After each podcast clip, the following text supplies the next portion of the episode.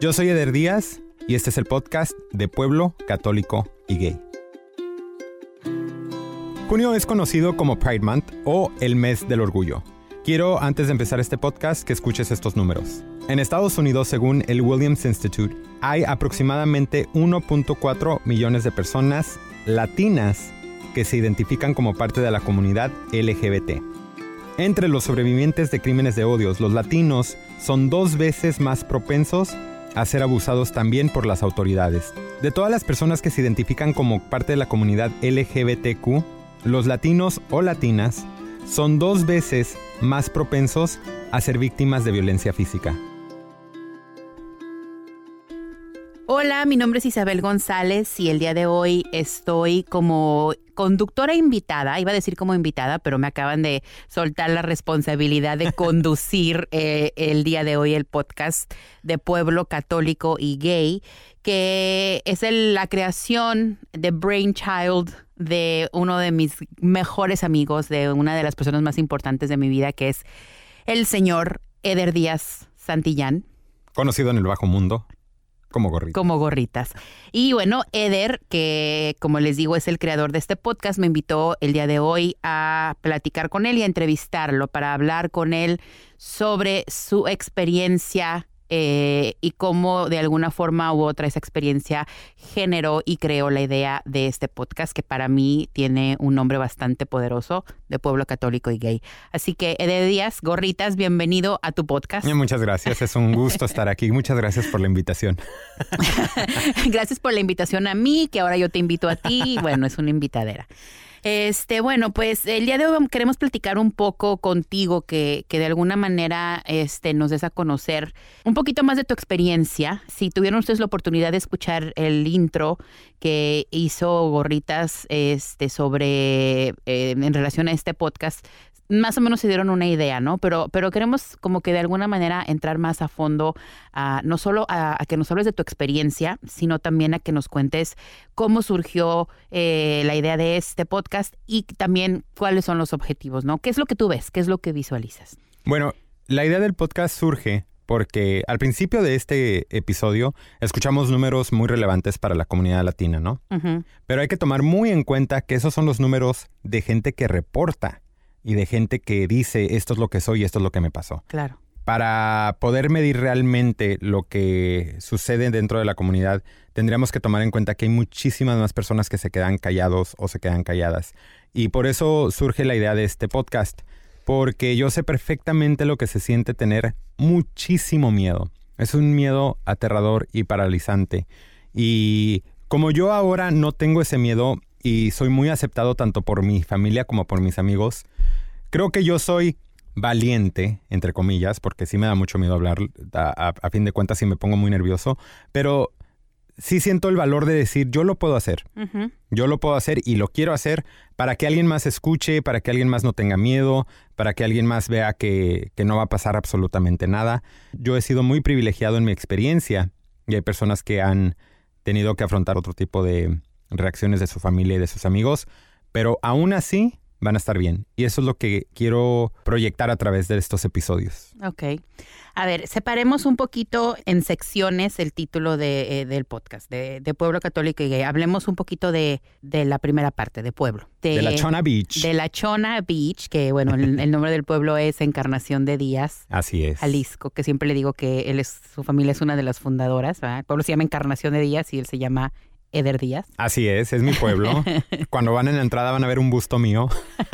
no lo dudo que eventualmente eso suceda, pero a ver, cuéntame un poquito de cómo fue tu experiencia creciendo en La Chona.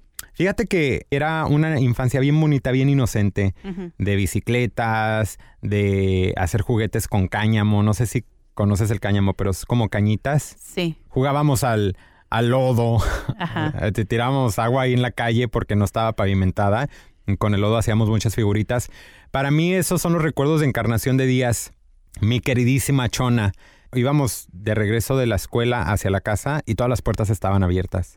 Y podías entrar a pedir un vaso de agua con los vecinos. O sea, era un ambiente muy, muy, muy inocente y muy feliz. En ese tiempo tú ya te habías dado cuenta de que había algo en ti, por llamarlo de alguna manera, diferente. Sí. más o menos a qué edad te diste cuenta? ¿Y cuál fue la experiencia más, la primera experiencia que recuerdas donde te diste cuenta que algo no estaba como todo mundo pudiera decir normal? Fíjate que yo me acuerdo cuando salí, no me acuerdo si era Marimar o Mariela del Barrio, pero había una de las novelas de Thalía donde salía un niño chiquitito, le decían pollito. Ajá, sí. Y yo me acuerdo que yo veía a ese niño, yo no me acuerdo qué edad tendría, pero su- quiero suponer que tendría menos de 10 años. Y cuando yo veía al niño, yo sentía algo en el ombligo. ¿Mm? Sentía algo... Como maripositas en el estómago. Sí. Sentía como que, como que lo quería mucho y como que quería que volviera a salir el niño en la pantalla. Sí, se, se escucha raro ahora que lo estoy platicando, pero era lo que yo sentía. Ajá. Esos fueron los primeros momentos donde yo sabía, pero era automático porque en cuanto lo sentía también como que sentía que era malo. y ¿Cuántos que años no lo podía decir. No, no, no me acuerdo. Y Quiero decirte que cuatro, pero a lo mejor la novela es de los noventas. Y yo nací en el 85. Entonces ponle que tendría unos ocho o, o siete años. Ok. Perdón, pero te interrumpí un poquito. Dijiste que, que sentías que eso era malo. Explícame un poquito eso. Sí, como que yo ya sabía, después de eso, digo, hay otras cosas que, que me pasaban, más como de comportamiento. Por ejemplo, mi mamá me compró una lonchera que tenía un tirante largo y a mí me gustaba ponerme el tirante como si fuera una bolsa. Entonces, mi mamá, como vivíamos temporadas aquí y allá, ellos a veces se quedaban aquí y yo me quedaba viviendo con mi tía. Entonces me acuerdo que un día pues yo salí listo para el kinder con mi bolsa. y me acuerdo que mi tía Lupe le cortó los tirantes y me dijo, no, así no se debe agarrar la lonchera. La lonchera la debe de agarrar así porque usted es un niño. También me acuerdo cuando estaba en la secundaria salió la novela Alondra. Y Alondra era una telenovela de época y la señora siempre traía unos vestidotes zampones. Y me acuerdo que a veces cuando yo caminaba o subía las escaleras en la secundaria, me levantaba mi vestido. Con permiso, que ahí les voy. Eran como hábitos que, que, que, pues no sé, no sé por qué los recogía, no sé por qué había una sensibilidad dentro de mí que exploraba todo eso. También me acuerdo perfectamente una vez que estábamos viendo los 10 más pedidos. Ah, un programa de conteo Ok. regresivo de videos. Y estaban todos mis primos en la sala y estaba el video de Britney Spears, el de Sometimes, y hay una escena donde ella está sentada en el piso enfrente de un BMW. Ajá. Y me acuerdo que estábamos viendo el video y yo dije, ay, qué bonitas las sandalias que trae Britney. Y mi primo me dijo, cabrón, ¿cuáles sandalias? Vele las piernas. Claro. Y yo así de, ah, ok. Sí, perdón. ok, qué buena pierna. Ok, entonces, pensando todavía un poquito en, en, es- en esas etapas, ¿no? ¿Cuál fue para ti la etapa más complicada? Y, y háblame un poquito de qué pasaba por tu cabeza en esa etapa. Mi etapa más difícil de ser gay o de tratar de entender lo que era fue desde que llegué a los 13 años hasta más o menos mis 20, 21 años. Wow. Eh, Fue una década completa de sentir un conflicto muy grande hacia lo que yo era y un conflicto muy grande de cómo yo iba a vivir mi vida. Una de las primeras personas gays que yo conocí en mi vida era un, un personaje del pueblo que, bueno, no, no le debería decir personaje. Era un muchacho del pueblo que se vestía como mujer. Era un chavo que vivía muy pobre, que se vestía como mujer y que todo el mundo le daba la- una carrilla eterna cuando caminaba por las banquetas. Le gritaban de cosas, le decían de cosas.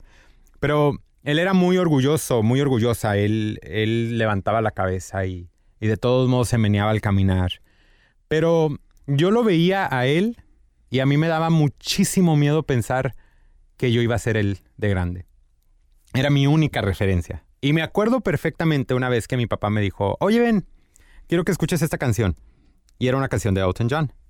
Y mi papá me dijo, es gay, pero ¿qué tienes? Es bien chingón. Y esa fue la segunda referencia.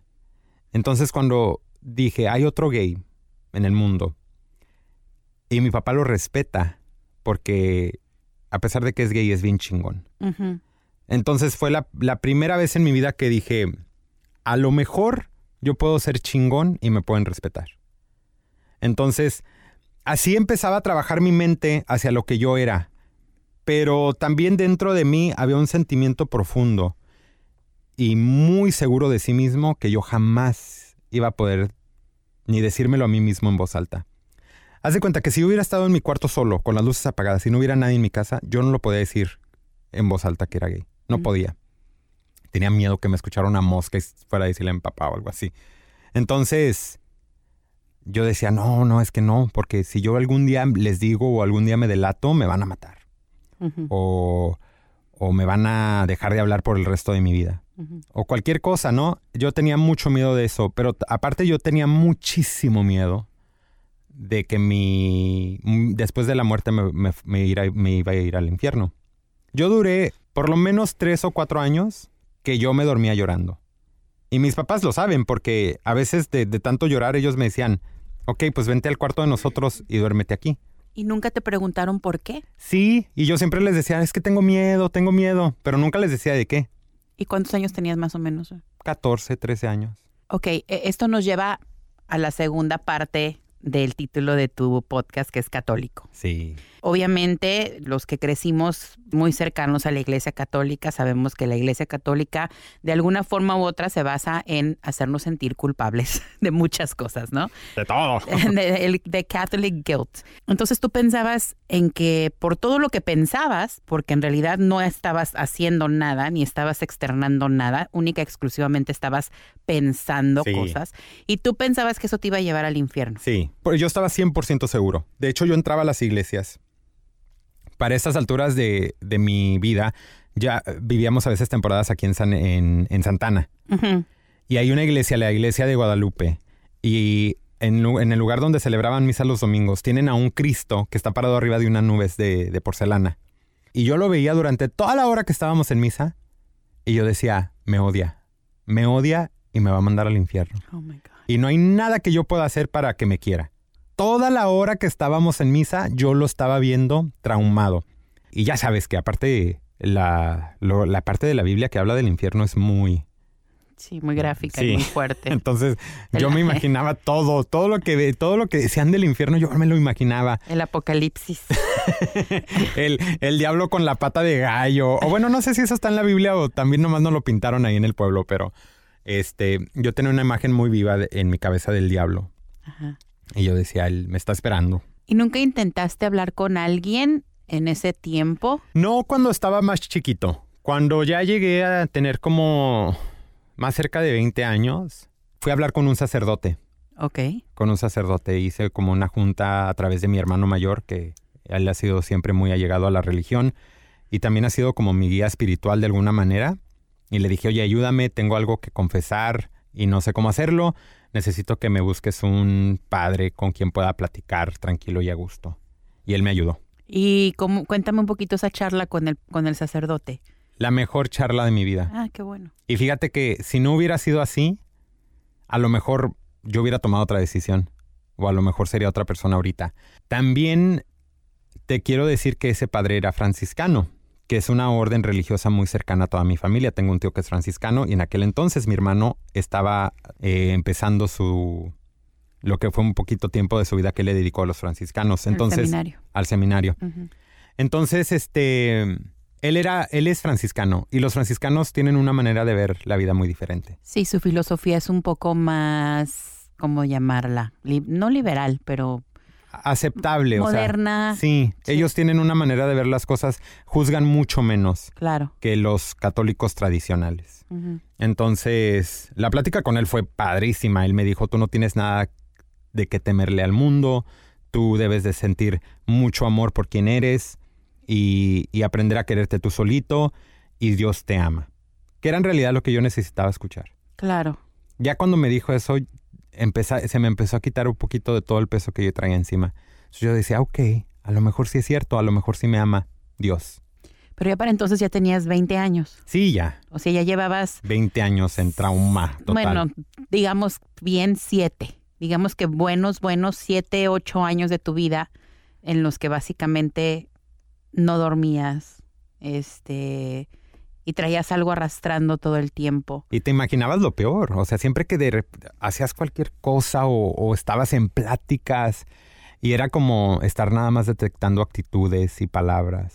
Y en esos años, Ceder, ya, ya estabas activo sexualmente o simplemente estabas como que absteniendo por porque no terminabas de aceptar. No, yo estaba absteniéndome mucho. Ajá. Las experiencias primerillas que tuve, te digo, fueron con parientes y, y fueron muy superficiales. O sea, Toqueteos. sí, de repente nomás juegos de niños. Claro.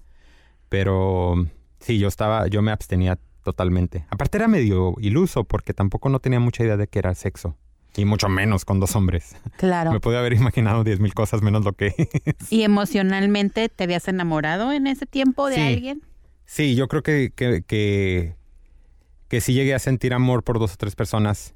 eh, que a lo mejor no era amor ahora que lo veo porque nunca conocí a nadie bien. Jamás platiqué con nadie ni nada. Era nada más como eh, veías a chavos en la secundaria y Crushes. crushes, exacto. Y Ok. así de dedicarles canciones a escondidas. y- en algún momento en esos ocho años, este, pensaste en buscar una salida. eh, por ejemplo, ahorita mencionaste que, que si no hubieras tenido esa conversación con el sacerdote, eh, hubieras tomado otra decisión o tu vida había sido distinta. ¿Qué, qué hubiera sido esa otra decisión? ¿Alguna vez pensaste en, a lo mejor, mm, a mí, es una palabra fuerte, pero en, en el suicidio o en una salida fácil? Yo nunca contemplé el suicidio porque creo que yo soy muy cobarde. Ese siempre ha sido mi... Yo jamás me haría nada a mí solo. Bueno, me hay gente, inyectaría. hay gente que, dije- que diría que el suicidio es lo cobarde, pero... Sí, sí, eh, ese es un tema muy fuerte, pero yo nunca me podría hacer daño a mí mismo, o sea, eso es a lo que yo voy. Pero sí hubieron muchas veces donde yo le pedí a Dios, me voy a dormir y mátame, o sea, llévame contigo, o llévame al infierno, o sea, ya, que se acabe todo esto. Yo rezaba mucho por eso, yo decía, ya no quiero ser así. O, o déjame despertar mañana y déjame ser straight Mm. yo pedía también mucho por eso, porque yo decía, no quiero serlo, no quiero caminar esta vida, no quiero, no quiero ser señalado, ni quiero decepcionar a mis papás. O sea, yo no quería esa vida. Yo decía, no, no, no, no, no, no. Mejor, si no me puedo morir hoy en la noche, por lo menos dame el milagro de que mm, mañana sea straight. Y para mí cuando no se me cumplía era como que no te quiere Dios, ni siquiera te escucha. No te escucha, claro. Entonces era así de chin, o sea, no se me va a conceder. Pero entonces mi otra alternativa para mí era, bueno, pues me caso con una chava, tengo unos dos hijos y me muero con mi secreto, que nadie lo sepa jamás. Pero cuando yo estaba creciendo y entre más exploraba mi vida, yo me daba cuenta, Isa, que yo ni por tantito iba a poder hacerle un, un hijo a una mujer. O sea, no hay- nunca, nunca anduviste con una, nunca le diste un beso a una chava, nada. Sí tuve novias, pero nunca les di un beso y mucho menos más. O sea, jamás. ¿Les Yo hacías no. trencita? No. Nos pintábamos las uñas y platicábamos. No, ¿sabes qué yo hacía con las novias que tenía en la secundaria? Yo les traducía las canciones que les gustaban. Así nos pasábamos las tardes. Ah, bueno, Eh, eran- Porque como yo hablaba inglés y, y les gustaban mucho las canciones como de NSYNC y todo eso, Backstreet Boys, y yo me la pasaba traduciendo canciones. Y, y mi trauma, yo sentía que si yo le agarraba la mano a una muchacha, todo mundo iba a saber que no se la sabía agarrar. Y por ende era gay. O si sacaba una muchacha a bailar, pensaba que todo mundo se iba a dar cuenta que no sabía a bailar con la muchacha y por ende era gay. O sea, yo sentía que todas esas Te cosas me delatarían. Mm. Y por eso le tenía un de miedo a las muchachas. Pero pavor. ¿Te acuerdas cuál fue el primer hombre gay que conociste que de alguna manera dijiste, ah, puedo yo tener esa vida? Sí me gusta, sí me veo, it's good. Sí. Yo tenía como 17 años. Estábamos viviendo aquí en Estados Unidos, en el condado de la Naranja. Y mi papá estaba trabajando en aquel entonces para una pareja gay en Irvine. Fueron los primeros que yo conocí que vivían juntos también.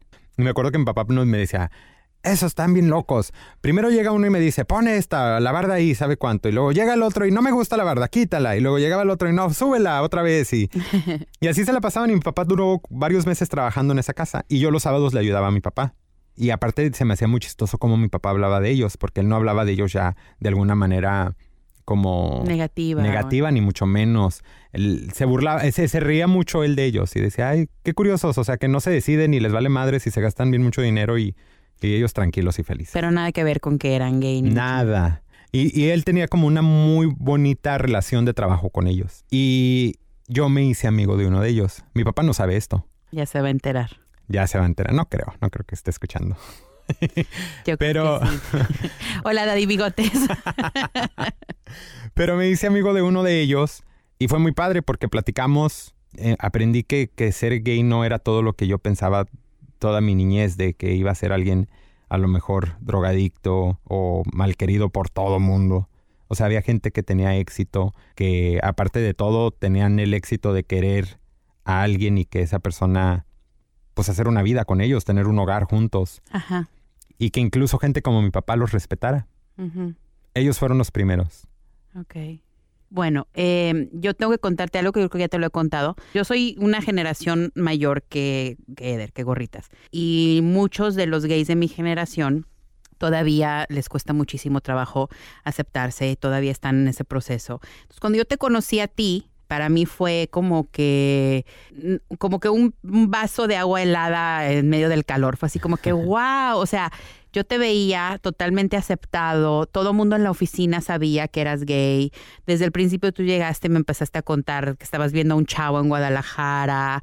Se me hacía algo padrísimo que, que alguien pudiera aceptar de tal manera que era gay y vivirlo de la forma más natural, porque yo venía con el concepto y con la idea de que todavía a estas alturas del partido seguías peleando y seguías peleando por aceptar quién eras y a lo mejor a fin de cuentas no terminabas aceptándolo 100%. Sí. Eso quiere decir que entre el Eder del cual hablábamos ahorita a ese Eder que yo conocí, hubo un momento de aceptación y de, de alguna manera, pues sí, de, eso, de aceptación y de decir, ok, este es el que yo soy y esta es la vida que voy a vivir. Platícame de ese momento, cómo llegó, qué fue lo que pasó y si quieres, platícame de cómo hablaste con tus papás, porque me imagino que de alguna forma u otra está relacionado. Sí, cuando yo tenía 21 años, más o menos, mis papás se divorciaron. Y fue un divorcio muy inesperado para toda la familia. Fue algo que yo nunca me imaginé que iba a pasar. Y eso también está atado con la religión, con todo lo que yo crecí creyendo Claro, matrimonio eh, y católicos para toda la para vida. toda la vida. Entonces, sí fue un shock muy grande. Y en el proceso de, del divorcio de mis padres, yo ya, yo ya no podía con mi depresión. La carga emocional de guardar un secreto tan grande que te hace sentir tan mal es una de las cosas más desgastantes que existen en la vida. Eh, imagínate que tú le tienes miedo a las iguanas. que de hecho le tienes mucho miedo a las De hecho. Casi se va. tranquila, Chabela, tranquila. Hasta, hasta la mención me hizo casi ahogarme. Les tengo fobia a las iguanas. Imagínate sentir eso todos los días de tu adolescencia. Todos los días y en todo momento. Entonces esa es una de las cosas muy más desgastantes. Yo ya estaba hasta el tope. Lo que me pasó a mí fue que mi papá un día traía una carta en una bolsa del pantalón de atrás. Y bueno, el resto de la historia ya probablemente lo escucharon en el primer capítulo, la plática que tuve con mi papá. Si no lo han escuchado, se los recomiendo mucho. Pero el punto es que a través de ese incidente que tuvimos como familia y esa plática que después tuvimos con mi papá, fue la primera vez que yo pensé, tengo que buscar la manera de decirles lo que soy, porque a lo mejor un secreto para toda la vida no va a suceder. Y también déjame decirte otra cosa. Mucha gente piensa que el divorcio es horrible, pero no lo es. De hecho, yo, en mi caso, respeto mucho a mis papás por hacer lo que hicieron. Para mí es una de las lecciones de vida más grandes que me van a dejar para siempre, que me, enseñaron que si no eres feliz, tienes que hacer lo que tengas que hacer para ser feliz. ¿Qué dice tu tatuaje? Donde no puedas amar, no te demores. Y mis papás se echaron al mundo encima al divorciarse. Pero a mí se me hizo una de las cosas más admirables porque los dos querían realmente ser felices en la vida. Claro. Y para ellos era necesario tomar ese paso para ser felices. Entonces yo vi todo lo que pasó y dije, yo tengo que luchar por mi felicidad. Ese fue como el parteaguas para mí. Fíjate, a lo mejor si mis papás se hubieran, no se hubieran divorciado, a lo mejor yo nunca hubiera salido del closet. Lo dudo, pero, pero nunca lo sabremos. Nunca lo sabremos. Yeah. Total que mm, ahí fue cuando yo me empecé a preparar. Ok. Y empecé a preparar muy detalladamente cómo iba a decirle a mi papá que era gay. Y mi papá era el primero que se iba a dar cuenta. Entonces, me acuerdo que reuní a mis hermanos, los que ya están más grandes, a Omar y a Juan, y les dije voy a invitar a mi papá a Tijuana. Y como es mi papá, les va a decir a todos vamos. Y por favor digan que no quieren ir. ¿Tus hermanos ya sabían? No, Nadie sabía. Nadie sabía. De tu familia nadie sabía. Nadie sabía. Entonces, hasta tal cual, le dije a mi papá, vamos a Tijuana. Y mi papá luego, luego, vamos a Tijuana, que sabe cuánto. Y no, pues no podemos. Y terminamos yéndonos nada más yo y él. Y yo iba manejando y yo traía una maleta en mi cajuela. Porque yo, para mí ese iba a ser el fin de mi relación con mi papá. No. Entonces yo dije, bueno, le voy a decir y me voy a ir. Sí, me voy con vida. y me acuerdo que en cuanto nos subimos al freeway, en cuanto nos subimos le bajé el volumen al radio. Y no hallaba cómo decirle, sin que me delatara, pues que íbamos a platicar, ¿no? No podía decir ni una palabra. No podía decir nada. Y pues obviamente mi papá me dijo, ¿qué pedo? O sea, ¿qué traes? ¿Qué te pasa? Y, y eran silencios larguísimos. Hasta que finalmente le, le pude decir, te voy a decir algo que va a cambiar la manera en la que tú me ves. Y yo otra vez no podía hablar. Y mi papá, ah, me acuerdo que hasta me dijo, si quieres yo manejo. Oh, ibas manejando. Yo tú? iba manejando. Ay, bueno. Pero cuando me dijo, si quieres yo manejo, lo que yo pensé fue, no, te dejo manejar a ti, chocas cuando te diga. Sí, pues tú con las palpitaciones a 150 por segundo. Y, y me acuerdo que mi papá me dijo, ¿hiciste algo malo? Y, ya, y yo no, no hallaba ni cómo contestarle eso porque decía, pues a lo mejor, o sea, todo depende de cómo lo veas. Así define malo. ¿Es that a trick question? Y te lo juro que ha de haber pasado una media hora sin que yo le pudiera decir bien lo que, lo que estaba pasando. Hasta que finalmente, y estoy volviendo a sentir eso en mi pecho ahorita, ¿eh? Qué curioso. Pero hasta que finalmente le dije, papá, ¿tú sabes que es un homosexual? Y me acuerdo que con toda la intención del mundo dije homosexual y no gay. Y me dijo, sí. Y le dije, yo soy homosexual. Y cuando lo dije, inmediatamente quise hacer todo lo necesario por borrar ese momento. Y yo pensé en chocar. Wow. Y pensé en decirle, no te creas, es broma. Just Maté a alguien. Cualquier cosa, cualquier cosa era mejor de lo que acaba de decir. Y mi papá se quedó callado un, un momento. Llevaba un celular de un flip phone. y abría y cerraba el teléfono. Lo abría y lo cerraba. Y se me hizo eterno. Yo no sé cuánto tiempo hubiera pasado. Y yo ya no iba a decir nada. Y de repente mi papá nada más me dijo, cállate. Me dijo, no digas eso. Y le dije, no, o sea, es... sí soy. Y me preguntó, ¿estás seguro? Le dije, sí. Me dijo, ok. Me dijo, no tiene nada de malo. Me dijo, pero no tienes por qué sentir la necesidad de decírselo a todo mundo. Mm. Porque no todo mundo entiende.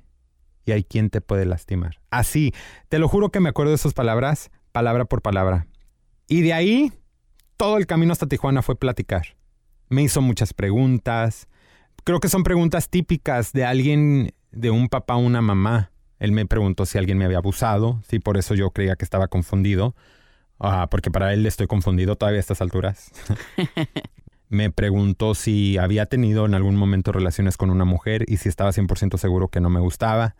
Y me platicó, me platicó de, de gays que él, con los que él creció, de su infancia, de niños que dice él se perdían de repente y, y, pues todo el mundo sabía lo que estaba pasando, pero dice pues de todos modos nos gustaba andar con todo el mundo y nos gustaba jugar fútbol a fin de cuentas, entonces pues nos valía madre. Claro.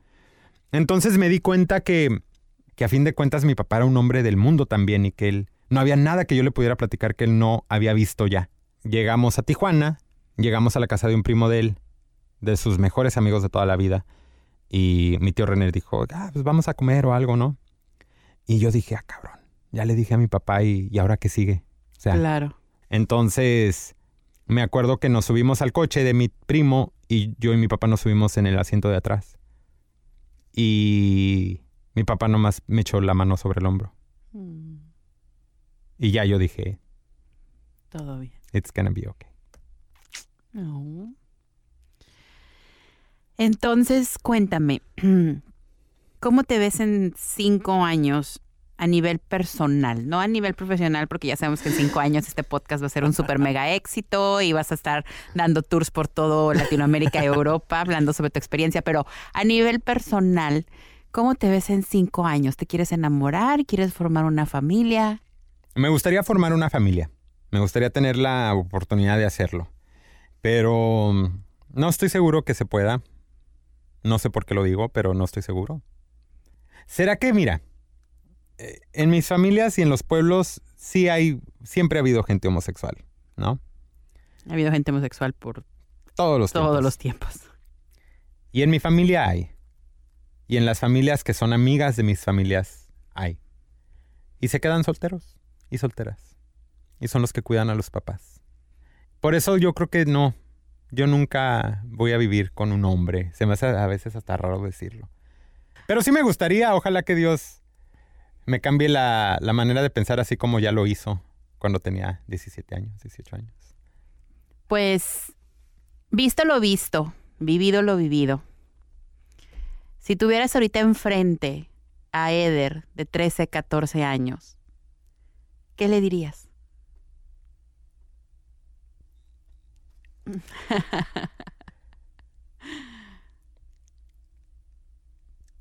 Este podcast no sería un podcast entre gorritas y yo si no termináramos llorando los dos. Yo creo que no le diría nada. ¿Y no le dirías que todo va a estar bien? A lo mejor le diría, sal del closet más rápido, no te va a pasar nada. Habla con tu papá ahorita. Ey, dile ya de una vez. Y ha valido la pena. Demasiado. Yo tengo la mejor relación que se puede tener con tus padres. Y con tus hermanos. Son los que más me importan. Gracias a Dios tengo muchas relaciones muy fuertes con tíos y con primos también. También tengo relaciones que desaparecieron. Y, y está bien, entiendo. Pero la relación que yo tengo ahora con mis papás, le doy muchas gracias al cielo que me dejó tener ese tipo de lazos, tener ese tipo de pláticas y de momentos. Y es porque todos somos sinceros. Porque mi familia, mis papás a mí me enseñaron a ser feliz y a hacer todo lo que tengas que hacer para ser feliz. Y ellos son muy felices. Y son personas que saben vivir la vida y que muy poquitas cosas en la vida los asusta. Y, y por nada del mundo han abandonado a un hijo. Por nada que cualquier otra persona pueda decir que es un error o que, o que es pecado o cualquier cosa. Mis papás nunca nos han abandonado. A ninguno de mis hermanos, ni a mí. Pues muchas gracias por compartir tu experiencia con nosotros. Quiero que sepas que eh, estoy muy orgullosa de ti, estoy muy orgullosa de este proyecto.